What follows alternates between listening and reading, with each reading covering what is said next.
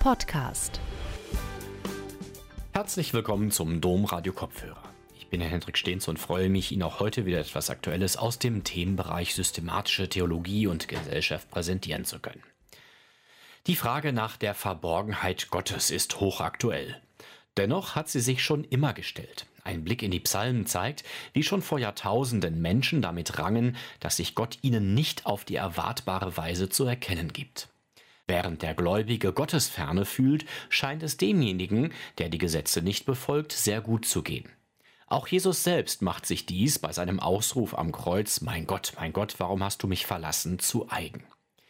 Wie diese Erfahrung eines verborgenen Gottes zu einem Gott passt, der sich offenbart, damit beschäftigt sich Michael Roth. Er ist Professor für systematische Theologie an der Evangelisch-Theologischen Fakultät der Universität Mainz.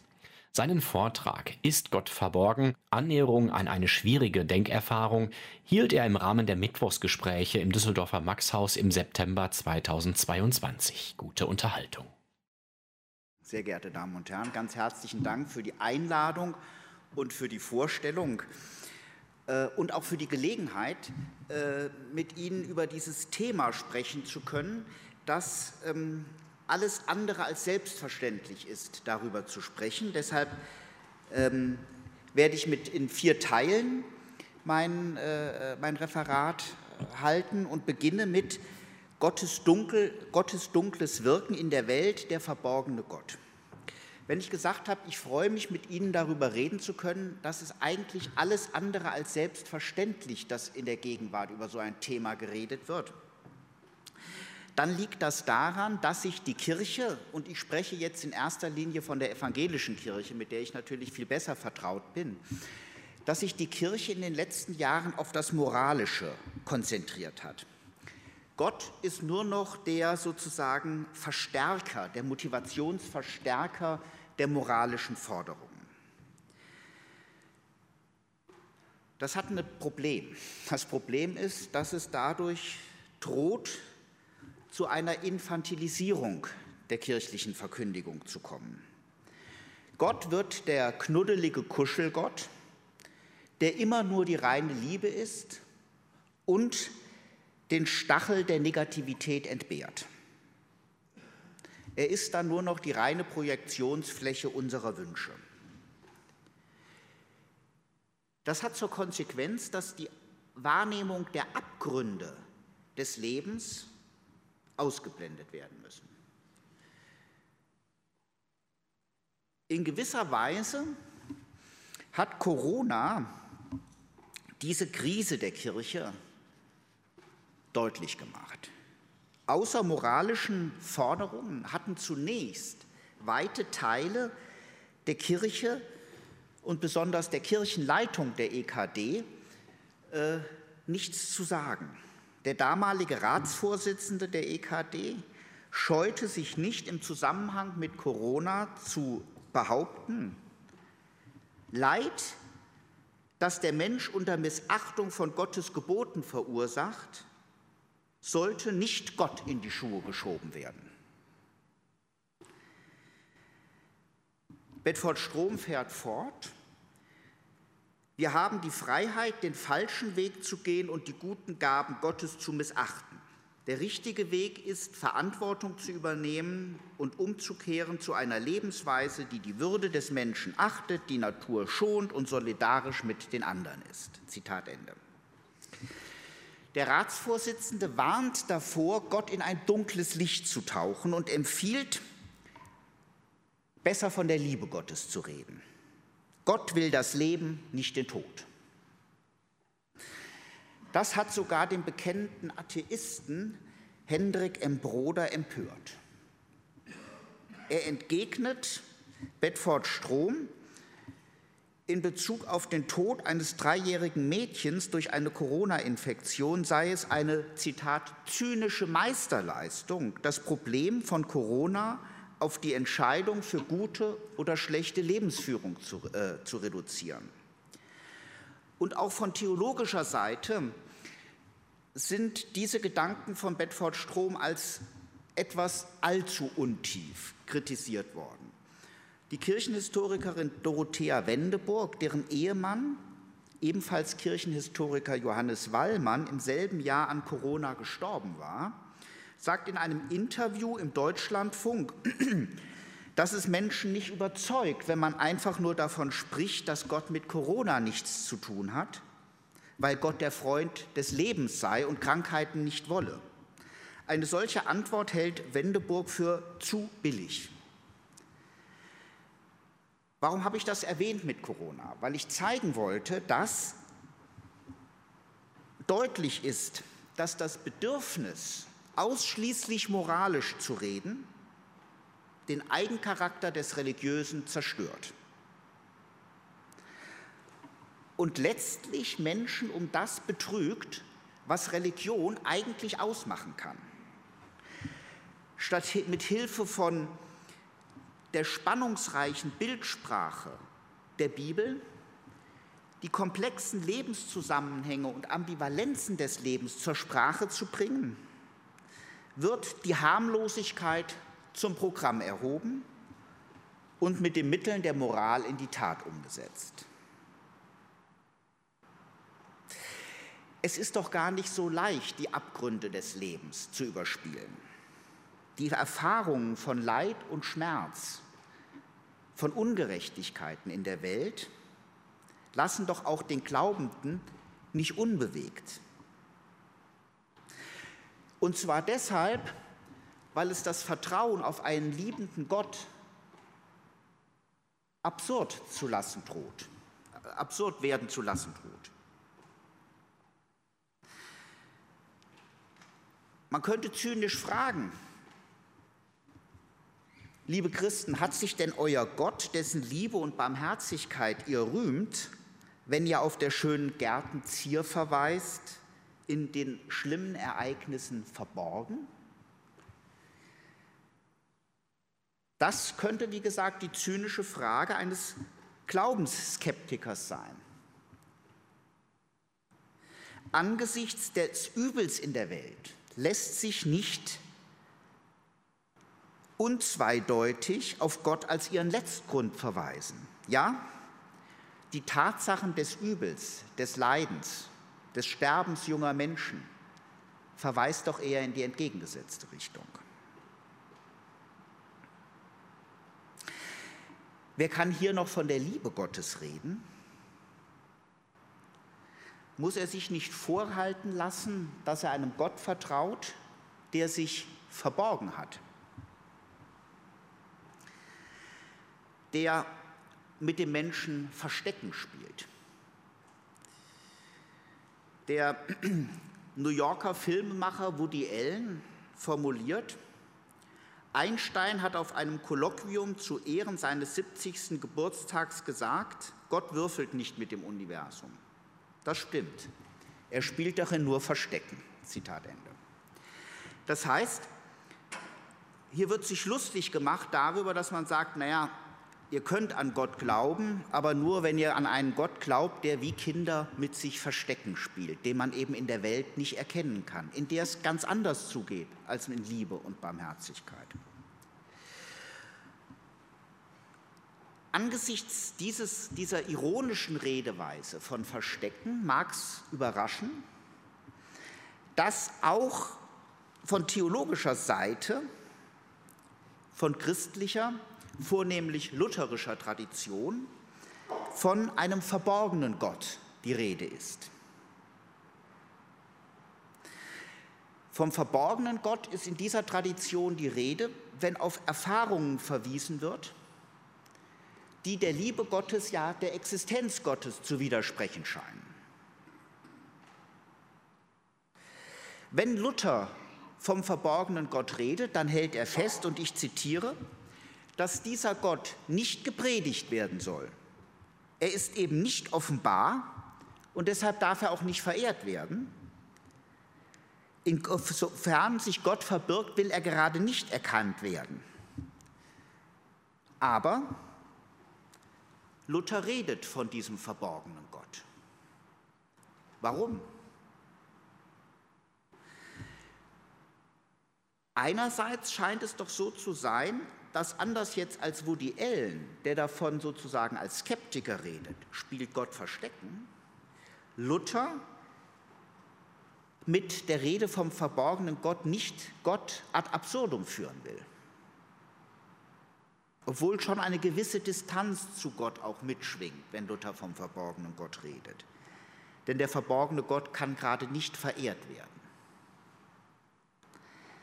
Andererseits negiert diese Rede vom verborgenen Gott nicht die widersprüchlichen Erfahrungen, sondern versucht sie zu integrieren. Offenkundig wird sowohl das Gute als auch das Übel bei Luther auf Gott zurückgeführt, wenn er auch vom verborgenen Gott spricht. Aber es ist Gott selbst, der für das Übel verantwortlich gemacht wird. Das heißt, Luther ähm, widersteht dem Versuch, Gott nur für das Gute zu reservieren. Und zu sagen, ja, woher das andere kommt, weiß ich nicht. Das, ist der, äh, das ist, muss irgendwie ein gottferner Bereich sein. Sondern er redet davon, dass es Gott ist, der diese Dinge wirkt, wenn er hier auch auf eine verborgene Weise wirkt. Das heißt, Gott ist in diesen Ereignissen eines Tsunamis nicht abwesend, sondern in einer bestimmten unheilvollen Art anwesend. Ich will im Folgenden mit Ihnen gemeinsam der Frage nachgehen, was mit der Rede vom verborgenen Gott eigentlich gemeint ist und warum die Sprache des Glaubens in dieser Weise von Gott spricht, ich würde sagen, sprechen muss. Ich versuche zunächst so einen Zug zur Rede vom verborgenen Gott zu legen, indem ich sage, was gibt es denn für alternative Denkversuche? Das heißt, wir haben festgestellt, dass Gottes verborgene Gegenwart im Grunde erwächst aus der Erfahrung des Widerspruchs, dass wir einerseits darauf vertrauen, dass Gott die Liebe und Barmherzigkeit ist, andererseits aber Erfahrungen machen, in denen wir das nicht entdecken können.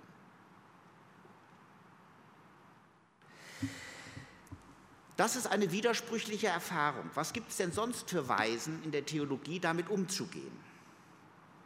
Vier Versuche lassen sich namhaft machen. Ich kann die göttliche Allmacht bestreiten, ich kann die göttliche Liebe bestreiten, ich kann die göttliche Einheit bestreiten und schließlich kann ich das Übel in der Welt bestreiten, um diesen Widerspruch aufzulösen. Also erstens, zwischen dem Vertrauen auf Gottes Liebe und den Erfahrungen des Übels in der Welt besteht ja dann kein Widerspruch, wenn wir sagen, Gott ist nicht allmächtig. Gott ist dann eben für die Erfahrung des Übels nicht zuständig. Wird Gottes Allmacht aufgegeben, dann kann man eben sagen, dass Gott mit bestimmten Dingen wie Corona nichts zu tun hat. Man würde dann sagen, oder bei dem Einsturz des World Trade Centers, das waren doch Menschen, nicht Gott. Das Wirken Gottes und das Wirken des Menschen wird dann auf eine Ebene gesetzt. So und so viel Prozent wirkt der Mensch und so und so viel Prozent wirkt Gott. Das heißt, Gott ist dann nicht der, der alles in allem wirkt, sondern der eben nur für einen bestimmten Teil verantwortlich ist. Es gibt dann Mächte und Gestalten neben Gott.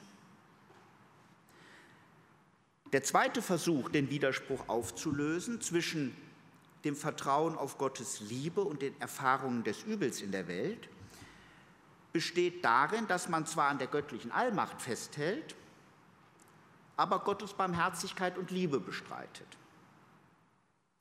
Wenn Gott ausschließlich als Allmacht verstanden wird, der alles in allem wirkt, dann sind die Übel gar kein Problem. Sie können geradezu zur Verehrung Gottes werden. Man zeigt ein Erdbeben wie das im 18. Jahrhundert in Lissabon, dass Gott eben allmächtig ist und tun kann, was er will. Er kann völlig willkürlich Leben retten und töten. Ja, also eins, Sie haben kein Problem mit dem Widerspruch, wenn Sie Gottes ähm, Allmacht aufgeben. Oder zwei, Sie geben auf, dass Gott die Liebe ist. Dann haben Sie auch keine kein Problem mit den Übeln in der Welt. Drittens, ein weiteres Prinzip besteht darin, dass ich sage, naja, das sind zwei Prinzipien. Es gibt ein gutes und ein böses Prinzip. Und Gott ist eben das gute Prinzip. Und schließlich gibt es auch eine weitere Möglichkeit, den Widerspruch aufzulösen, indem ich sage, naja, es gibt halt kein Übel in der Welt. Das sind alles nur scheinbare Übel. In Wahrheit ist das schon für was gut. Ja, also, dass man sagt, naja, äh, guck mal, das ist schon für etwas gut, deine Krankheit. Ja? Dann haben sie sozusagen das Übel negiert, indem sie sagen, ich erkenne nur in dem Übel nicht, dass es in Wahrheit was Gutes ist. Allen vier Versuchen ist eine Sache gemeinsam, nämlich die, den Widerspruch zwischen der Erfahrung des Übels in der Welt einerseits und das Vertrauen auf Gottes Barmherzigkeit aufzulösen. Und in der Tat gelingt es so auch, das zu tun. Ein Widerspruch ist ja dann nicht gegeben, wenn Gott für die Übel aufgrund fehlender Allmacht nicht zuständig ist. Und ebenso, wenn Gott in Wahrheit gar nicht die Liebe ist. Und schließlich auch, wenn es Übel gar nicht gibt. Allerdings haben all diese Denkversuche auch schwerwiegende Probleme. Wenn sie Gottes Barmherzigkeit aufgeben und Gott ausschließlich als Allmacht denken,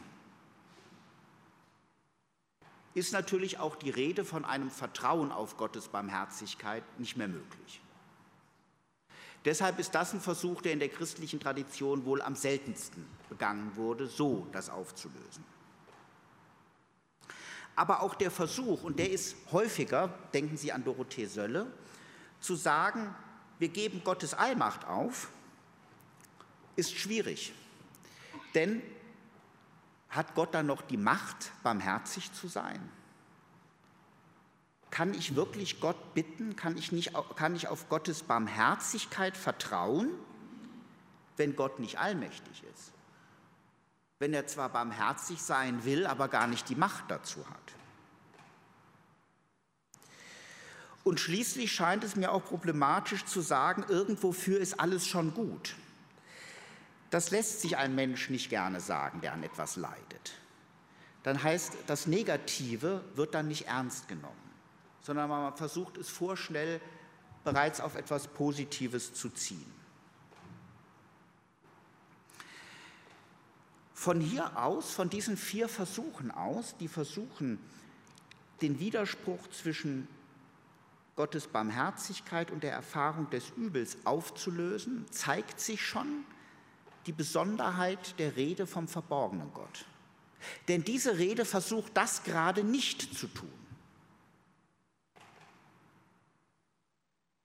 Gottes Allmacht wird nicht aufgegeben und ebenso wenig wird aufgegeben, dass Gott barmherzig ist. Dafür wird in Kauf genommen, dass sich kein System erstellen lässt, in dem alles immer passt. Der Verstehbarkeit Gottes werden damit Grenzen gesetzt. Die Rede vom verborgenen Gott versucht offenkundig den Widerspruch zwischen der, dem Vertrauen auf Gottes Barmherzigkeit und der Erfahrung des Übels, diesen Widerspruch nicht aufzulösen, denkerisch, sondern auszuhalten.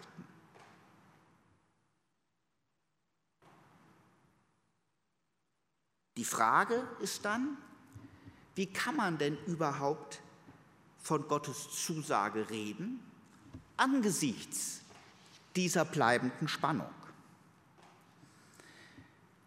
Deshalb möchte ich jetzt in einem weiteren Schritt zur Frage nach Gottes vielfältiger Gegenwart kommen. Ich setze noch mal ganz anders an.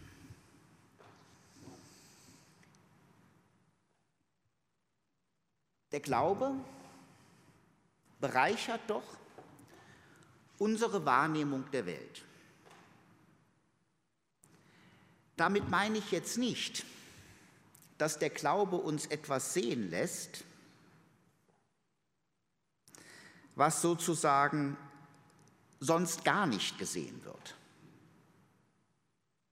Im Glauben erkennen wir nichts, wo ein anderer sagen würde, ähm, der Platz ist doch leer. Aber der Glaube lehrt uns, die Dinge anders zu sehen.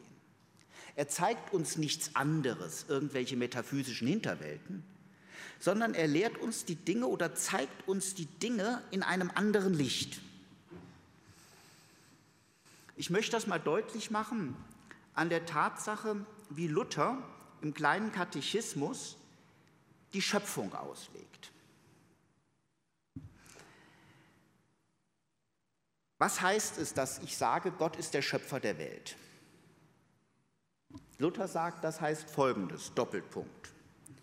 Ich glaube, dass mich Gott geschaffen hat, samt allen Kreaturen mit Leib und Seele, Augen, Ohren und allen Gliedern, Vernunft und alle Sinne gegeben hat und noch erhält. Dazu Kleider und Schuh, Essen und Trinken, Haus und Hof, Weib und Kind, Acker, Vieh und alle Güter, mit aller Nahrung dieses Leibs und Lebens reichlich und täglich mich versorgt, wider aller Gefährlichkeit beschirmt und vor allem Übel behütet und bewahrt, und das alles aus lauter väterlicher, göttlicher Güte und Barmherzigkeit ohne all mein Verdienst und Würdigkeit, des alles ich ihm zu danken und zu loben und dafür zu dienen und gehorsam zu sein schuldig bin, das ist gewisslich wahr.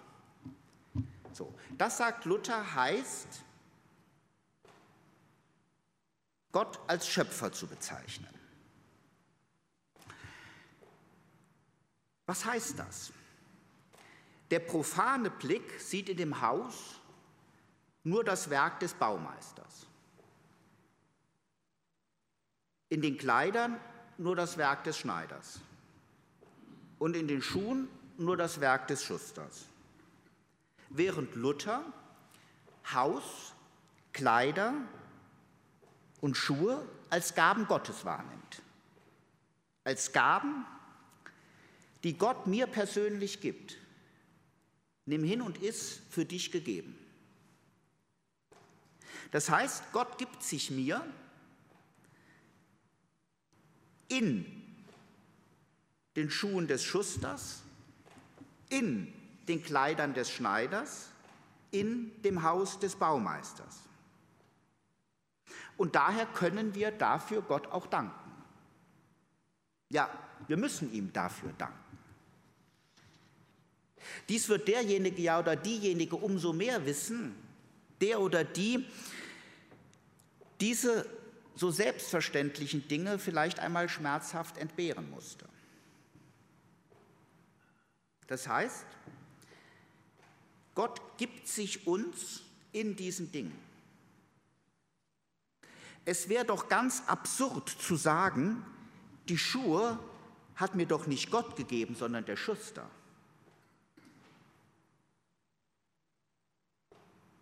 Der Schuster hat sie gemacht und ich habe sie sogar bezahlt.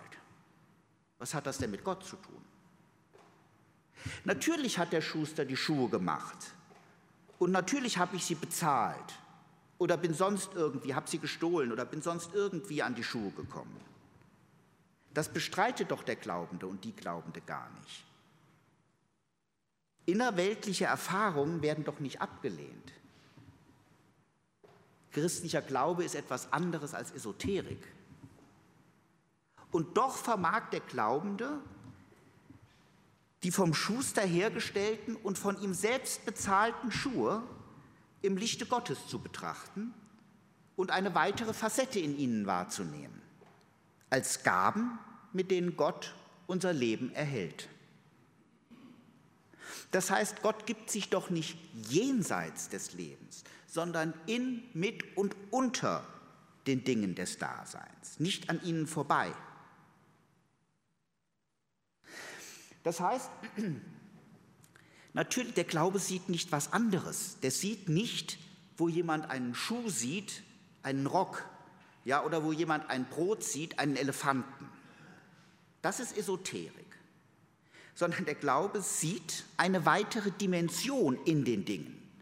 Das heißt, er sieht in den vom Schuster hergestellten und von mir bezahlten Schuhen die Gabe Gottes. Und ganz selbstverständlich nimmt Luther so auch die negativen Dinge des Daseins wahr, wie Tod und Leid, Hungersnot und Krankheit. Auch die nimmt er aus Gottes Hand. Wie sollte es anders sein? Ein religiöser Mensch betrachtet die ganze Welt im Horizont Gottes. So klagt Luther beispielsweise bei der Krankheit des Kurfürsten Johannes Gott an, oder für ausbleibenden Regen. Es wäre doch völlig schräg zu sagen, dass die Krankheit sich nicht Gott verdankt, sondern einem Virus. Das wäre so schräg wie zu sagen, die Schuhe verdanken sich doch dem Schuster. Oder zu sagen, das Ausbleiben des Regens verdankt sich einer bestimmten Wetterkonstellation. Oder wie damals zu sagen bei dem Tsunami, ja, das kommt doch daher, dass bestimmte Erdschichten sich ineinander verschieben. Und man sagt, ja, das ist klar. Aber der Glaubende kann nicht anders, als diese Dinge im Horizont Gottes wahrzunehmen und dann eben zu sagen, nein, auch in der Krankheit begegnet Gott. Auch in ihnen ist Gott selbst spürbar. Aber anders als bei den Kleidern, anders als bei den Schuhen, ist Gott hier eben nicht als gnädiger wahrnehmbar, als gnädig gebender, sondern als ein sich entziehender.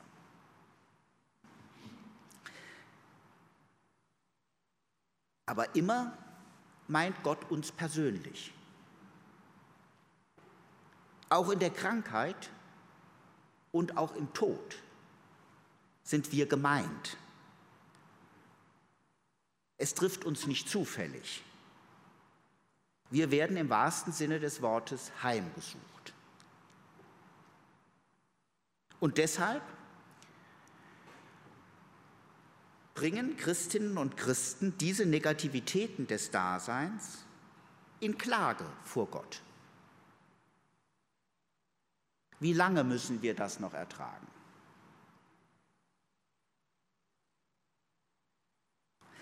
Gott scheint in Tod, Katastrophen und Hungersnöten nicht ein Liebhaber des Lebens zu sein, sondern dessen Verneiner. Und daher klagt der Glaubende die glaubende Gott an, ruft ihm zu, hör auf, lass ab.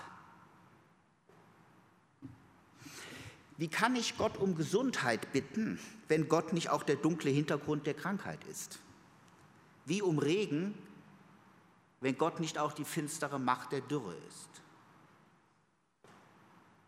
Gott ausschließlich im Positiven zu verorten, würde ihn zu einem knuffigen Kuschelgott machen, aber die Majestät und Gottheit Gottes negieren und Gott als alles bestimmende Wirklichkeit bestreiten. Gott wäre dann zwar mächtiger als wir, so eine Art Supermann, aber eben nicht allmächtig. Es gäbe Mächte neben Gott, die genauso oder gar stärker sind als er. Entscheidend finde ich, dass damit auch dem christlichen Vertrauen der Boden entzogen wird. Gott wäre dann jemand, der es zwar lieb meint, aber es doch nicht kann. Ja, wir könnten nicht auf ihn vertrauen, dass er seine Barmherzigkeit durchsetzen wird. An die Stelle der Gewissheit träte die quälende Ungewissheit und der Zweifel.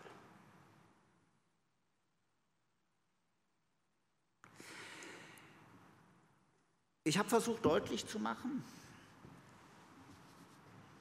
der religiöse Mensch nimmt die Welt im Lichte Gottes, im Horizont Gottes wahr.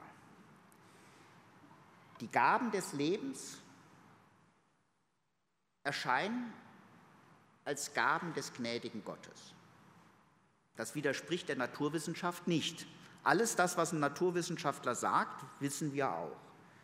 Ja, sondern wir sehen eine weitere Dimension darin. Und genauso wie wir Kleider als gnädige Gaben sehen, sehen wir Krankheit, Leid als das, wo Gott sich entzieht. Aber wo Gott sich entzieht, auch hier begegnet Gott, auch hier meint er uns.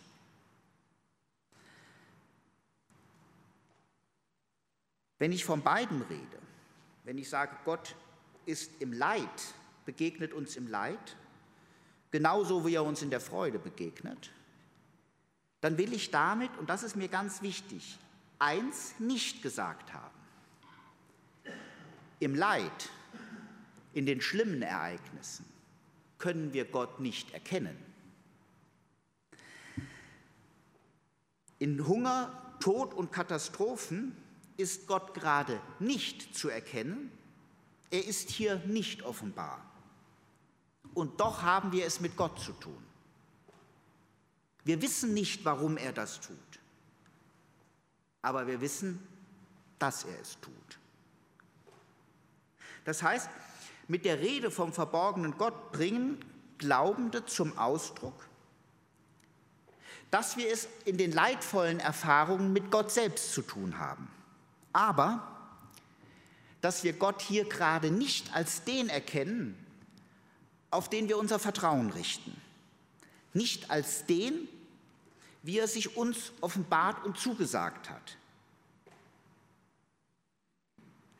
Deshalb verehren wir diese entzogene Seite Gottes nicht. Sie erschreckt uns. Es ist die Seite Gottes, die wir fürchten.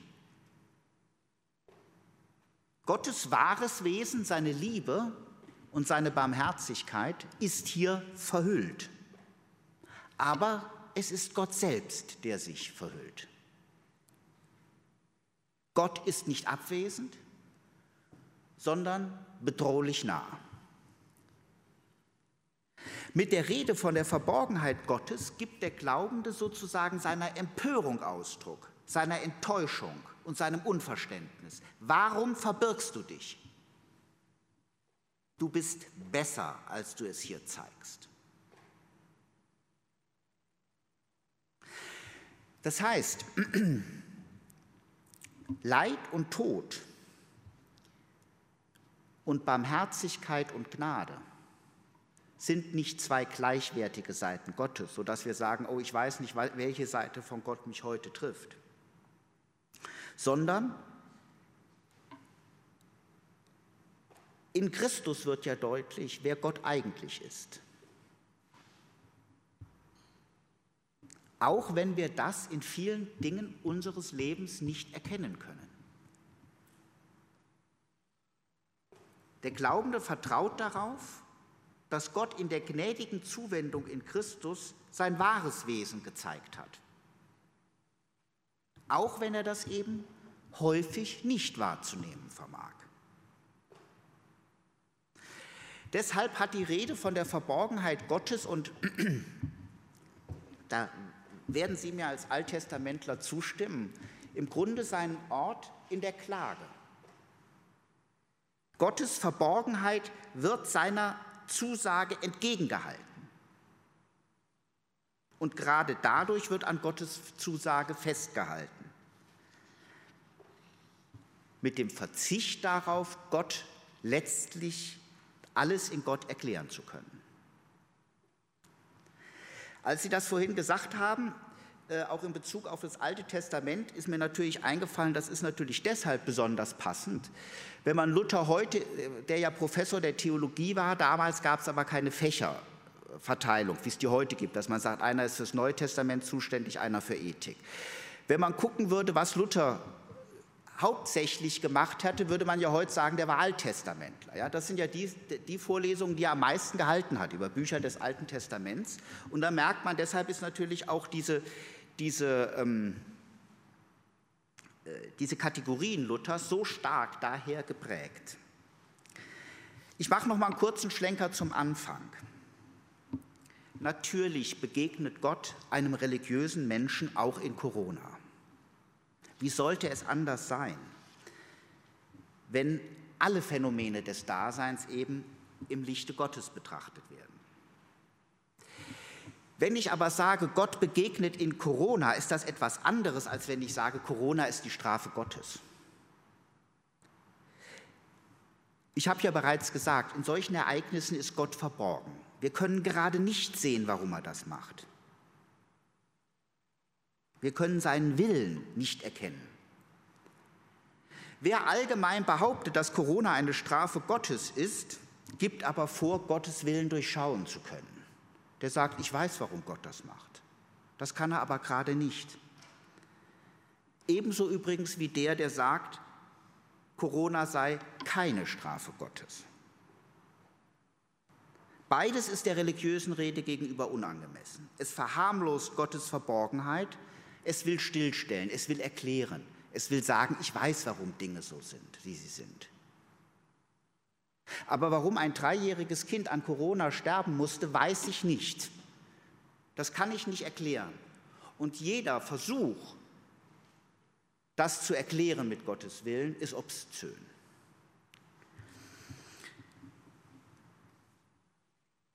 Es ist auch deshalb unangemessen, weil wir nicht beurteilen können, in welcher Weise Gott einem Menschen in einem bestimmten Ereignis begegnet.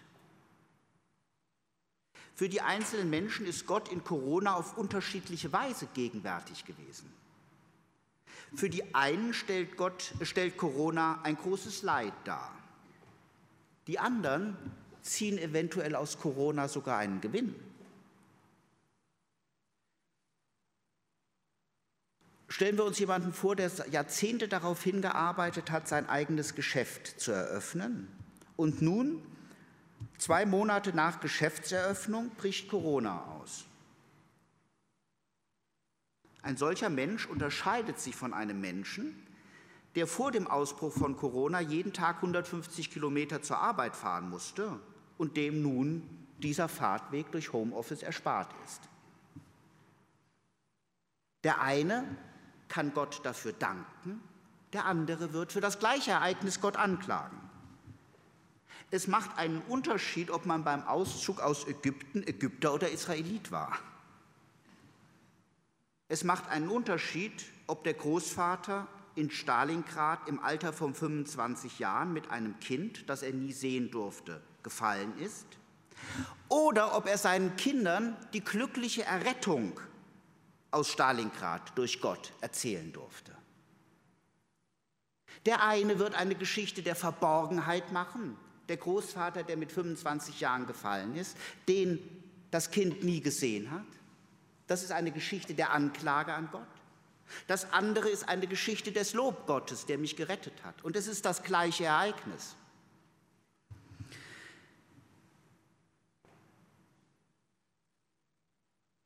Es liegt an dem Einzelnen, an der Einzelnen, wie etwas wahrgenommen wird. In Freude, Hoffnung, Angst und Verzweiflung. Das kann der Theologe nicht stillstellen, indem er sagt, ich erkläre das jetzt, sondern es ist ganz unterschiedlich. Das, was ich als Gabe erlebe, kann ein anderer als Entzug Gottes erleben. Ich komme viertens auf das Gebet, das Handwerk des Christen.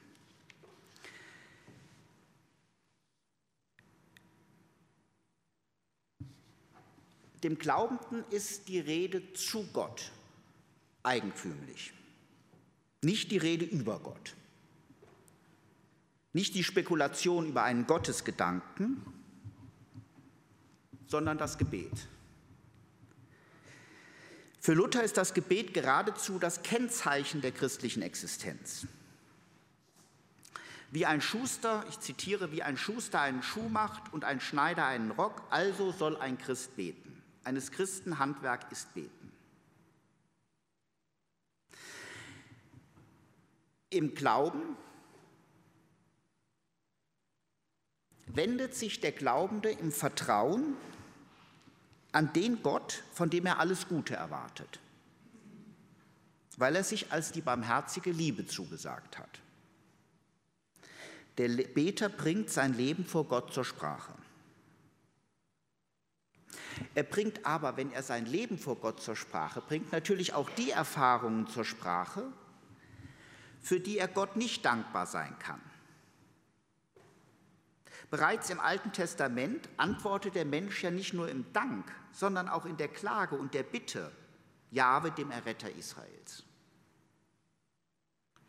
Das heißt, der alttestamentliche Beter lebt von der Verheißung, Psalm 50, 15, ruf mich an in der Not, so will ich dich erretten. Gerade weil der alttestamentliche Beter sich in Klage, Bitte und Dank auf Gott wirft, kann die christliche Gemeinde in dieses Gebet einstimmen. Im Gebet behaftet ja der Beter Gott bei seiner Zusage und er sagt im Grunde, wenn er die negativen Erfahrungen vor Gott bringt, sagt er, erweist dich als der, als der du dich zugesagt hast. Das heißt, der Betende hält Gott seine eigene Zusage entgegen. Wir könnten auch sagen, er hält dem abgewandten Gott den zugewandten Gott entgegen. Ja, er wendet sich weg von dem Abgewandten und flieht zu dem zugewandten Gott.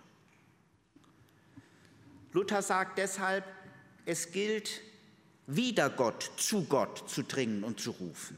Das heißt, gegen den Gott, den wir erfahren und wo wir sagen, hier können wir den liebevollen Gott nicht erkennen, gegen diese Erfahrung sich zuzuwenden zu dem zugewandten Gott, der uns in Christus begegnet. Weg von den dunklen Seiten Gottes hin zu dem im Evangelium offenbaren Gott. Bereits der alttestamentliche Beter erinnert Gott immer wieder an seine Güte, Treue und Barmherzigkeit.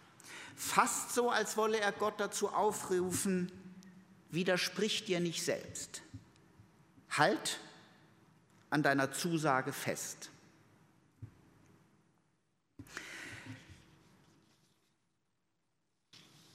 Luther selbst hat das auch gemacht, also der würde heute in, der, ähm, in dieser äh, ausschließlich von der Moral lebenden EKD-Landschaft keine Fahrstelle mehr kriegen. Äh, Luther selbst hat das gemacht, indem er zum Beispiel, äh, als er um Regen bittet, schon fast ähm, in dem Gebet schon fast blasphemisch sagt, Herr guter Gott, was sollen wir denn den anderen sagen, wenn die sagen, lügt euer Gott, wenn er euch Hilfe zusagt? Ja, also was, soll ich den anderen denn dann sagen?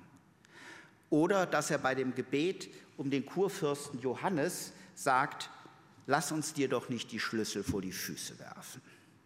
Also eine fast drohende Rede mit Gott, aber sozusagen ein Leben, was wie Jakob am Jabok eng mit Gott verwoben ist. Das Gebet, sagt Luther, ist das Handwerk des Christen.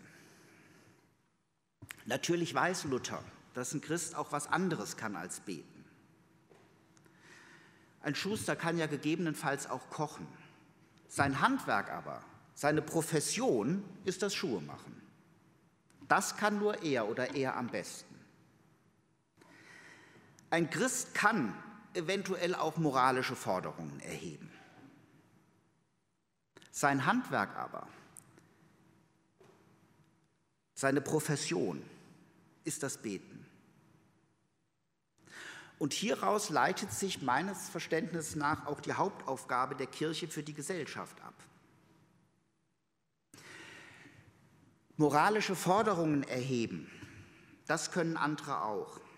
In der Regel sogar viel besser, weil sie in der Regel mehr Sachverkenntnisse haben als kirchliche Vertreter, die zu oft glauben, moralinsaure Floskeln könnten Sachkenntnisse ersetzen. Die Aufgabe der Kirche besteht meines Erachtens im öffentlichen Gebet. Das Leben in seiner Unverfügbarkeit, in seinen Ambivalenzen und Spannungen vor Gott zu bringen und Gott bei seiner Zusage zu behaften. Ich lass dich nicht, es sei denn, du segnest mich. Genesis 32, 27. Um nochmal auf das Ereignis der Verborgenheit Gottes, wo das Thema in, letzten, in der letzten Zeit am meisten diskutiert wurde, nämlich in Bezug auf Corona zurückzukommen. Meines Erachtens besteht die Hauptaufgabe der Kirche darin, im öffentlichen Gottesdienst Gott gegen sein dunkles Handeln auf seine Verheißung anzusprechen. Wir sind nicht die Herren der Welt, wir haben die Welt nicht im Griff. Das gilt nicht nur für unser persönlich, unsere Lebenspläne, unsere Hoffnungen, unser Vorhaben, auch die Grundlage unseres gesellschaftlichen Zusammenlebens sind unverfügbar. Diese Ambivalenzen sind radikal zur Sprache zu bringen. Für die einen ist Corona Fluch gewesen, für die anderen ein Segen. Die Schutzmaßnahmen für den einen gehen zu Lasten des anderen. Wir leben immer auf Kosten anderer. Das wird gerade in Corona sichtbar. Und gerade diese Situation gilt es vor Gott zur Sprache zu bringen. Das kann meines Erachtens nur die religiöse Sprache, diesen, äh, diese Ambivalenz des Daseins zur Sprache zu bringen. Während die einen nach langem Krankenhausaufenthalt am Beatmungsgerät Gott für ihre Rettung danken, haben die anderen den Tod eines Menschen zu beklagen. Eventuell danke ich Gott für eine Rettung, die nur dadurch geschehen konnte, dass ein anderer nicht gerettet wurde. So ambivalent ist unser Leben. Diese Ambivalenz kann angemessen nur vor Gott zur Sprache gebracht werden und auch nur dort ausgehalten, ertragen werden. Und schließlich ist natürlich auch unsere Sterblichkeit zu thematisieren, die unsere Grundsituation ist und auch nicht durch ein Impfmittel überwunden werden kann. In der christlichen Gemeinschaft wird die Sterblichkeit als der Sünde soll zur Sprache gebracht. Es ist Ausdruck des fundamentalen Ungenügens des Menschen, das der Mensch von sich aus eben nicht zu ändern vermag. Deshalb ist das Kreuz das zentrale Symbol des Glaubens. Christinnen und Christen glauben nicht, dass sie die Spannungen und Widersprüchlichkeiten des Daseins, das Vertrauen auf Gottes Güte und die Erfahrung der negativen Dinge des Daseins, dass sie die abschaffen könnten oder dass sie die lösen könnten, sondern sie leben von dem Vertrauen auf Gottes Zusage, inmitten dieser Widersprüchlichkeiten leben zu dürfen. Vielen Dank. Domradio Kopfhörer. Weitere Informationen finden Sie auf domradio.de.